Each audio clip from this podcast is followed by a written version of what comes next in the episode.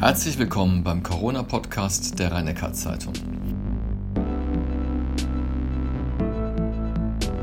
Heute geht es unter anderem um die Frage, ob es richtig ist, Kindern ab 12 Jahren schon ab 7. Juni eine Impfung zur Verfügung zu stellen, obwohl die Datenlage dazu noch nicht ausreichend ausgewertet wurde.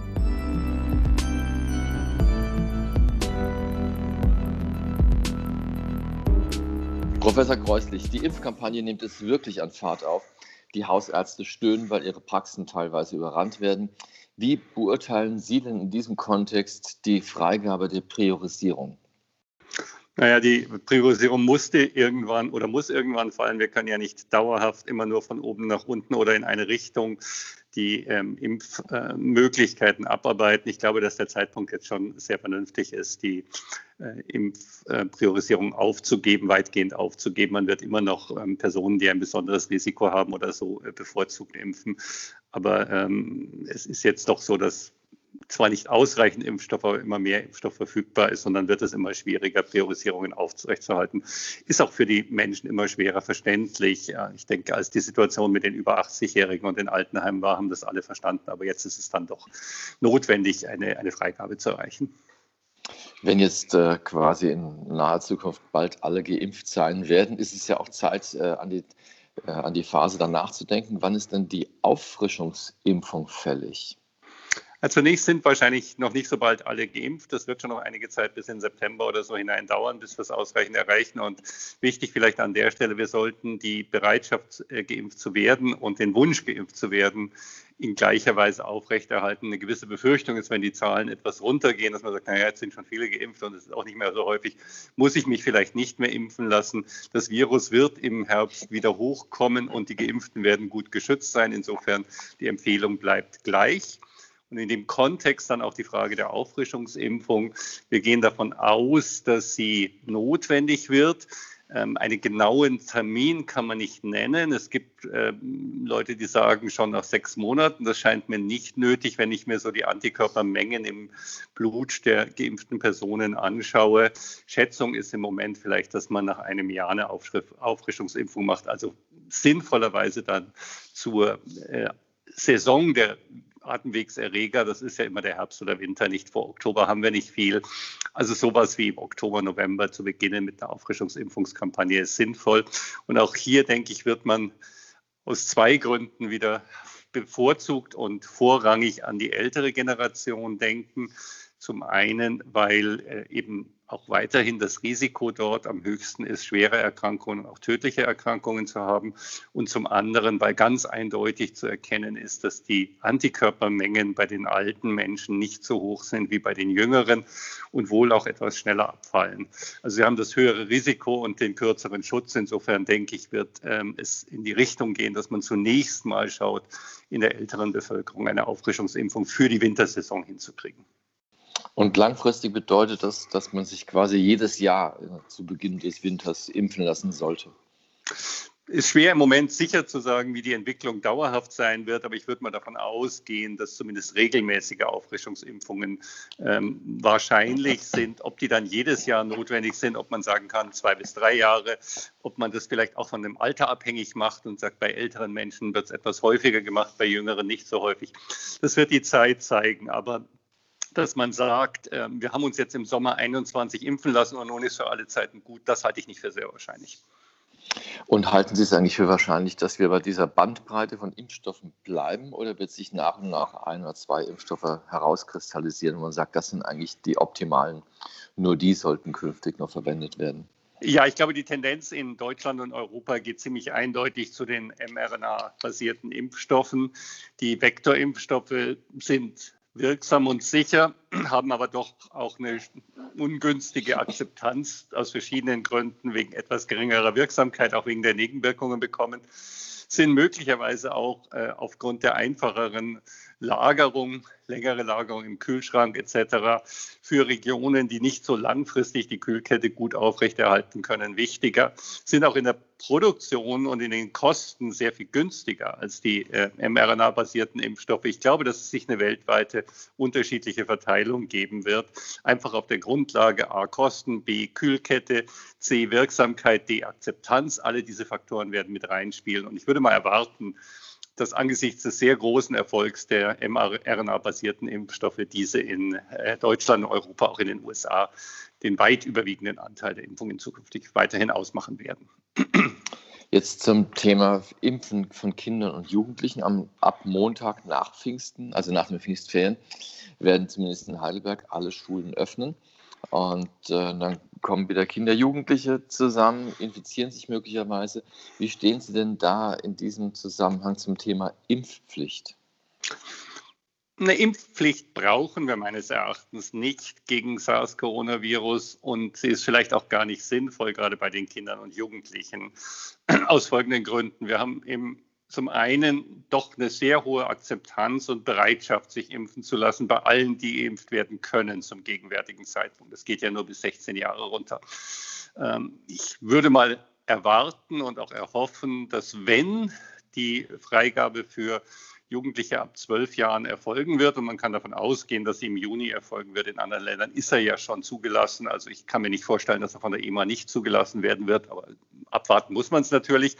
Gehen wir mal davon aus, er wird im Juni zugelassen werden. Dann wäre meine Erwartung, dass auch die Gruppe der ab zwölfjährigen eine hohe Bereitschaft zur Impfung zeigt. Das ist durch eine Impfpflicht eher zu schädigen als zu unterstützen. Das heißt, die Freiwilligkeit ist eher ein Vorteil. Zum anderen muss man ja klar sagen, dass Kinder und Jugendliche nach wie vor ein wesentlich geringeres Risiko für Erkrankungen, schwere Erkrankungen oder tödliche Erkrankungen haben. Also es gibt schwere Erkrankungen, es gibt auch Todesfälle bei Kindern und Jugendlichen, sollte man nicht beschönigen. Aber es ist natürlich viel, viel geringer als zum Beispiel bei 50, 60 oder gar über 80-Jährigen. Wenn also das Risiko für den Einzelnen nicht so hoch ist und die Bereitschaft zur Impfung hoch ist, dann glaube ich, wäre eine Impfpflicht das falsche Signal. Und wie sieht es mit Schwangeren aus? Würden Sie hier eine Impfung empfehlen? Die STIKO hat ja ihre, also die Ständige Impfkommission beim Robert-Koch-Institut hat ja ihre Impfempfehlung für Schwangere kürzlich geändert, dahingehend nicht ganz eindeutig in der Formulierung, dass wenn sie ein erhöhtes Risiko haben, dann sollten sie ähnlich wie andere Personen auch geimpft werden. Das ist keine sehr eindeutige Empfehlung. In anderen Ländern ist eine Freigabe für Schwangere erfolgt.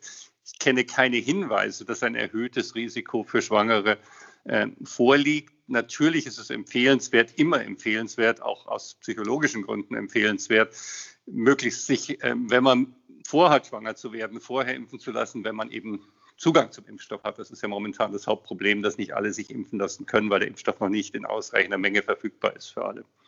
Aber es gibt keine ähm, mir bekannten Hinderungsgründe, die sagen würden, äh, dass bei Schwangeren keine Impfung erfolgen sollte. Und wie gesagt, die STIKO-Empfehlung ist die dahingehend auch angepasst worden, dass wenn ein Risiko gesehen wird, dann auch eine Impfung empfohlen ist. Mhm. Es ist aber Ihre Antwort so ähnlich wie die der STIKO.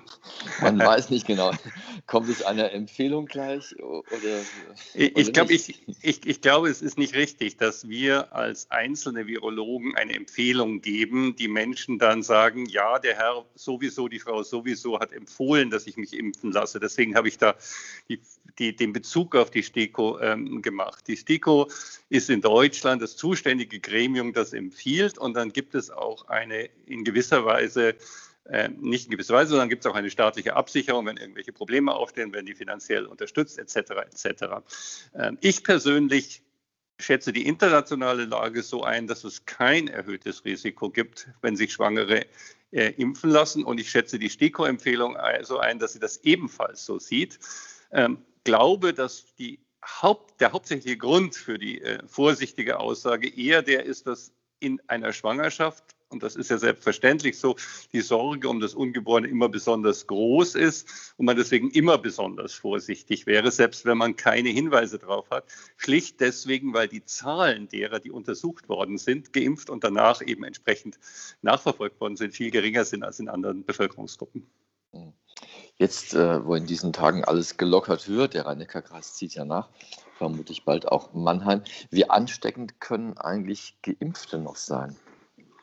Sie sind sehr viel seltener infiziert, das wissen wir, das hatten wir auch in den vergangenen Wochen besprochen. Noch viel seltener werden sie krank, aber wenn sie infiziert sind, können sie ebenfalls ansteckend sein. Es gibt keine Sicherheit in dem Sinne, dass eine Person, die geimpft ist, sicher nicht ansteckend sein kann, sicher nicht das Virus übertragen kann. Die Möglichkeit besteht, es ist sehr unwahrscheinlich, aber es ist nicht ausgeschlossen. Und es ist auch passiert. Also es ist nicht so, dass es ähm, eine hypothetische Aussage wäre, sondern es gibt Beispiele und man kann die benennen, in denen Personen, die vollständig geimpft waren, sich infiziert haben und jemand anderen angesteckt.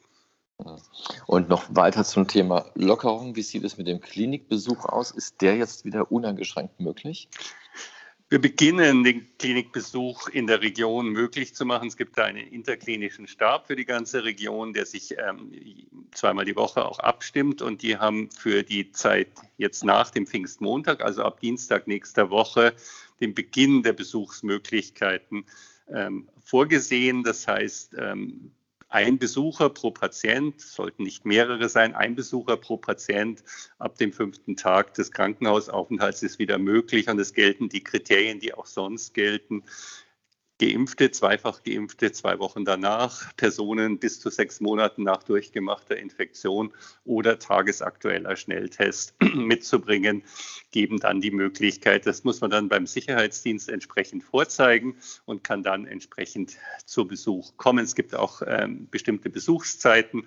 Dazu gibt es auch eine Presseveröffentlichung. Sie finden es auch auf der Webpage ab heute äh, des Universitätsklinikums und ähm, können die Informationen entsprechend nachlesen. Und kann ich den Schnelltest zur Not auch noch selbst an der Pforte machen? An der Pforte nicht. Wir sehen vor, dass für Personen, die eben nicht der, keine Möglichkeit hatten, aus was für Gründen auch immer, den Schnelltest an dem Tag zu machen, dass die Möglichkeit besteht, ihn hier am Klinikum zu machen. Dafür wird ein spezieller Raum auch vorgesehen werden. Es ist allerdings so, dass wir allen Besuchern ganz, ganz dringend empfehlen, den Schnelltest mitzubringen weil äh, die Gefahr sonst besteht, dass erhebliche Wartezeiten dort entstehen könnten. Wir wollen da keine Schlangenbildung bei unserem Klinikum haben. Wir wollen auch keine Wartezeiten haben, sodass dann am Ende die halbe Besuchszeit schon rum ist, bevor man seinen Schnelltest bekommen kann. Also, liebe Besucherinnen und Besucher, bringen Sie den Test oder den Impfpass oder entsprechend den PCR-Nachweis entsprechend den Verordnungen des Landes, wenn irgend möglich mit. Notfalls ist es aber auch hier möglich. Ich nehme an, diese Regelung gilt ja nicht nur für Besucher, sondern auch für ambulante Patienten, die zur Sprechstunde kommen. Für, für, ambulante Patienten haben wir ja die ganze Zeit schon eine Regelung, wie sie getestet und vorgesehen werden. Daran ändert sich im Moment nichts. Bisher hatten wir halt den Besucherstopp und der wird jetzt langsam wieder aufgehoben. Dabei gehe ich davon aus, dass wir in den nächsten Wochen äh, weitere Lockerungen haben werden. Aber Sie müssen einfach auch verstehen, dass ein Klinikum ein besonders vulnerabler, besonders gefährdeter Bereich ist. Und deswegen sind wir da ganz besonders vorsichtig in den Öffnungsschritten. Das ist im Interesse der Patientinnen und Patienten natürlich. Und wie ist das eigentlich als Unfallpatient, wenn ich aufgenommen werde? Wird dann gleich ein PCR-Test gemacht oder wie, wie geht das vonstatten? Nein, also ich glaube, beim Unfallpatienten, beim Herzinfarktpatienten, beim äh, Schlaganfallpatienten ist die erste Sorge die Versorgung der Person. Es gibt jetzt ähm, ja einen Unterschied, ob ich als Besucher, als gesunder Mensch ins Klinikum komme und ähm, möglicherweise ein Risiko mitbringe oder ob ich mit einer unmittelbar behandlungsbedürftigen Erkrankung ins Klinikum komme. Da ist selbstverständlich, geht immer die Notfallversorgung vor allen anderen Dingen. Aber der Test wird dann trotzdem gemacht. Wir, ähm, wir untersuchen, je nachdem, in welchen Bereichen und wie die Situation ist, auch, auf, auch, auch ähm, bei stationären Patienten auf Coronavirus. Das ist aber jetzt keine allgemeingültig für alle Bereiche vollständig gleiche Regelung. Das ist in einem Bereich wie der, in den, äh, bei den Krebspatienten anders als in anderen Bereichen. Kern unseres äh, Podcasts ist ja das Virus an sich. Und äh, als Virologe ist für Sie eigentlich auch der Klimawandel von Interesse. Konnten Sie eigentlich feststellen, dass sich Viren auch wie das Coronavirus quasi begünstigt durch die Erderwärmung in den letzten Jahren schneller verbreitet haben? Das ist ganz, auf, das ist ganz sicher so. Also da gibt es auch viele Beispiele dafür. Es gibt ähm, bestimmte Erreger. Äh, ein Erreger mit dem schwierig auszusprechenden Namen Chikungunya-Virus ist ähm, in ähm, Europa in Südeuropa im letzten Jahrzehnt erstmals aufgetreten. Auch bestimmte Viren aus der Familie der Gelbfieberviren, nicht das Gelbfiebervirus selbst, aber zum Beispiel das Dengue-Virus, haben sich immer weiter nach Norden ausgebreitet. Es gibt dann auch erste Fälle in ähm, Norditalien, in Südfrankreich. Das hängt auch damit zusammen, dass viele dieser Viruserreger durch Moskitos, durch bestimmte Moskitoarten übertragen werden. Und diese Moskitoarten haben sich eben durch die Erderwärmung auch entsprechend nach Norden ausgebreitet. Wir sehen sie also in Regionen, auch in Deutschland. Und es ist abzusehen, dass bestimmte Viruskrankheiten, die wir aber kennen, ich spreche jetzt nicht von neu auftretenden Viruskrankheiten, dass die sich nach und nach immer mehr in den klimatischen Norden ausbreiten werden. Das kann man vorhersagen und wird sicher so eintreten mit der Erderwärmung. Umgekehrt hatten wir ja auch schon öfter über die Außentemperaturen gesprochen und äh, die Illusion, die haben Sie ja dann gleich damit ausgeräumt, dass quasi bei steigenden Temperaturen das Virus irgendwie verschwindet. Das hieß es ja anfangs mal. Inwiefern sind denn Viren überhaupt wetterempfindlich? Naja, in dem klassischen Sinne wetterempfindlich, äh, dass wir einen Wetterumschwung haben, es regnet und das Virus fühlt sich schlecht natürlich nicht. Das kann ja gar nicht sein.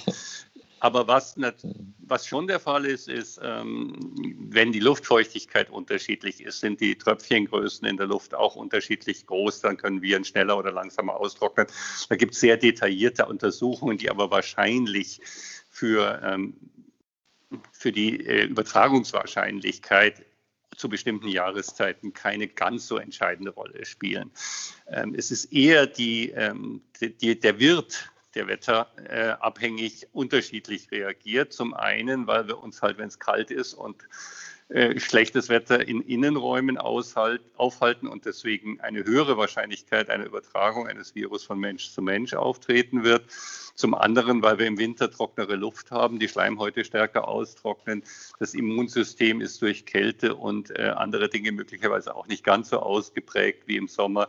Also wir haben eine unterschiedliche Empfänglichkeit Deswegen haben wir auch weniger Coronavirus im Sommer, als wir jetzt in der kalten Jahreszeit haben, auch wenn es nicht verschwindet. Das Virus per se ist nicht wetterempfindlich, aber zum Beispiel auch die Moskitos, von denen ich eben, eben gesprochen habe, gehen nur ab bestimmten Temperaturen. Und die Umwelteinflüsse spielen generell eine Rolle. Ähm, zum Beispiel gab es die Malaria, das ist keine Virus, sondern eine Parasitenerkrankung bis ins 19. Jahrhundert, auch in Deutschland, in Europa. Mit der Trockenlegung der Sümpfe ist sie verschwunden, weil die Brutplätze für die Moskitos nicht mehr in ausreichender Menge vorhanden waren. Also die Umweltbedingungen damit die globale Erwärmung und generell Global Change sind für die Infektionskrankheiten für ganz zentrale Bedeutung. Und wenn wir über globale Wetter- und Umweltveränderungen, auch Umweltzerstörungen sprechen, dann müssen wir die Infektionskrankheiten als einen ganz bedeutsamen Faktor, der dort eine Rolle spielt und Veränderungen sich ergeben können, unbedingt mit einbeziehen. Jetzt kam ja das Coronavirus, zumindest nach der jetzigen wissenschaftlichen Lesart, kam aus China. Und es verbreitet sich wieder stark im asiatischen Raum jetzt in, in, in, den letzten Tagen und auch Wochen. Muss uns das eigentlich Sorgen bereiten, also gerade angesichts der Bevölkerungsdichte dort? Also für die Länder dort muss es uns große Sorge bereiten. Wir kennen auch eine ganze Menge indischer Wissenschaftler in der ganzen Welt. Indien hat ja eine sehr starke Wissenschaftsausbildung und viele Wissenschaftlerinnen und Wissenschaftler, die in anderen Ländern leben, in Europa, in den USA, in Großbritannien, in allen möglichen Regionen. Und ich persönlich kenne mehrere dieser ähm, Kolleginnen und Kollegen, deren Bruder, deren Vater, deren Mutter jetzt in den letzten paar Wochen in Indien an Corona verstorben ist. Also es ist dort eine ganz dramatische Situation Situation und wahrscheinlich deutlich mehr Todesfälle, als wir in den offiziellen Statistiken lesen. Ähm, insofern ist angesichts der ganz großen Zahl von Menschen die Gefahr, dass dort ähm, die Ausbreitung noch mehr zunimmt und wieder eine große Zahl von Menschen weltweit äh, auch über Indien hinaus infiziert werden kann, natürlich bedrohlich. Äh, in dem Sinne, dass es ähm, generell natürlich bedeutsam ist, ob wir den Erreger weltweit unter Kontrolle kriegen oder nicht, ist es ebenfalls bedrohlich. Ob jetzt in Asien äh, eine größere Zahl war oder wie wir es vor einem halben Jahr oder so hatten in Großbritannien oder in USA, ist jetzt nicht absolut entscheidend, sondern es weltweit in den Griff zu kriegen, ist von Bedeutung. Und ich hoffe sehr, dass das in Indien gelingen wird. Indien impft jetzt langsam deutlich stärker, aber es ist natürlich bei dieser riesigen Bevölkerungszahl sehr, sehr schwierig, auch angesichts des nicht so ausgeprägten Gesundheitssystems in den ländlichen Regionen dort ausreichend zu erreichen. Und zum Beispiel das benachbarte Nepal ist mindestens genauso schlimm, wenn nicht noch schlimmer betroffen. Sie haben es ja gerade angesprochen, das Virus reist ja quasi mit. Und äh, Indien, Großbritannien ist auch eine intensive wirtschaftliche und auch wissenschaftliche Beziehung vorhanden. Ähm, mehrere tausend Fälle der indischen Variante wurden jetzt schon in Großbritannien festgestellt. Wäre es da jetzt in Rückbezug auf die Verbreitung der britischen Variante vor ein paar Monaten, wäre es da nicht sinnvoll, jetzt Reisebeschränkungen zwischen der Insel und der EU zu verhängen? Ich fürchte, dass es nicht, nicht, ähm, nicht erfolgreich sein wird. Man hat ja im Dezember zugegebenermaßen relativ spät, aber man hat es eben erst dann erkannt gehabt, ausreichend, ähm, ein, ein Aussetzen des Flugverkehrs nach Großbritannien ähm, beschlossen. Das hat aber nichts mehr gebracht. Äh, wir haben auch jetzt eine Situation, die neuesten Zahlen des Robert Koch Instituts zu der Verbreitung der verschiedenen Varianten in Deutschland sagen, dass diese Variante etwa zwei bis zweieinhalb Prozent aller aller Nachweise in Deutschland ausmacht. Auch wir haben die indische Variante in einzelnen Fällen in der Region nachgewiesen. Auch in anderen Regionen Baden-Württembergs ist sie gefunden worden. Äh, die Chance, dass wir das Einschleppen komplett verhindern, ist gering. Was ähm, beschlossen worden ist, ist, dass man ähm, Großbritannien, was ja vorher das einzige Land wegen der niedrigen Inzidenz war, das nicht als Risikogebiet eingestuft worden war in Europa, äh, in, Westeuropa, dass Großbritannien wieder zum Risikogebiet ähm, eingestuft worden ist. Ich denke, dass wir Personen, die aus Indien einreisen, natürlich weiterhin und auch aus den entsprechenden Nachbarländern natürlich extreme Sorgfalt äh, wahren müssen die Fallzahlen in Großbritannien sind im Moment nicht so groß und wir haben das Virus schon bei uns. Ich glaube, dass man durch ein Flugverbot oder ähnliches nicht viel erreichen würde. Zum Abschluss hätte ich von Ihnen eigentlich gerne noch eine positive Aussicht. Und zwar haben wir das letzte Mal gesprochen äh, darüber, dass, in, dass Deutschland nach der dritten Welle möglicherweise aus dem Gröbsten raus sein könnte. Und gilt diese Hoffnung aus Ihrer Sicht auch für ganz Ferien-Europa? Hängt so ein bisschen davon ab, wie Sie Ferien-Europa definieren. Ich glaube schon, dass ähm, die Regionen, die westeuropäischen Länder, ähm, die ja alle über die oft kritisierte, aber letztlich jetzt doch ganz gut verlaufende Impfkampagne innerhalb der EU vorankommen, auch Großbritannien, ähm, vermutlich relativ ähnlich wie Deutschland verlaufen werden. Frankreich hat noch etwas höhere Inzidenz, aber die geht jetzt auch Richtung 100 der, im, im, Land, ist vielleicht ein bis zwei Wochen hinter uns, aber ich glaube, das wird eine ähnliche Entwicklung geben.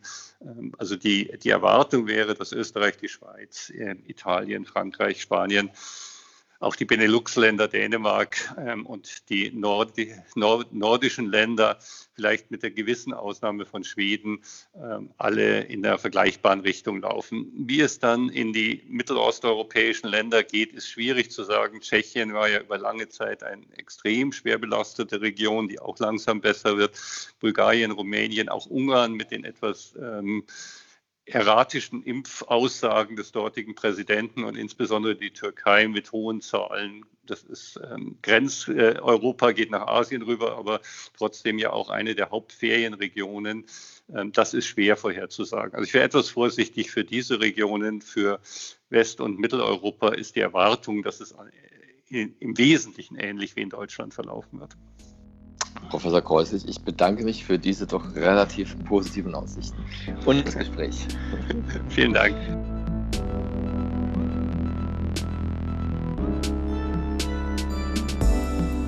Dies war die 52. Folge des RNZ Podcasts zu Corona-Themen mit Hans-Georg Kreuslich, dem Chef-Virologen am Heidelberger Universitätsklinikum.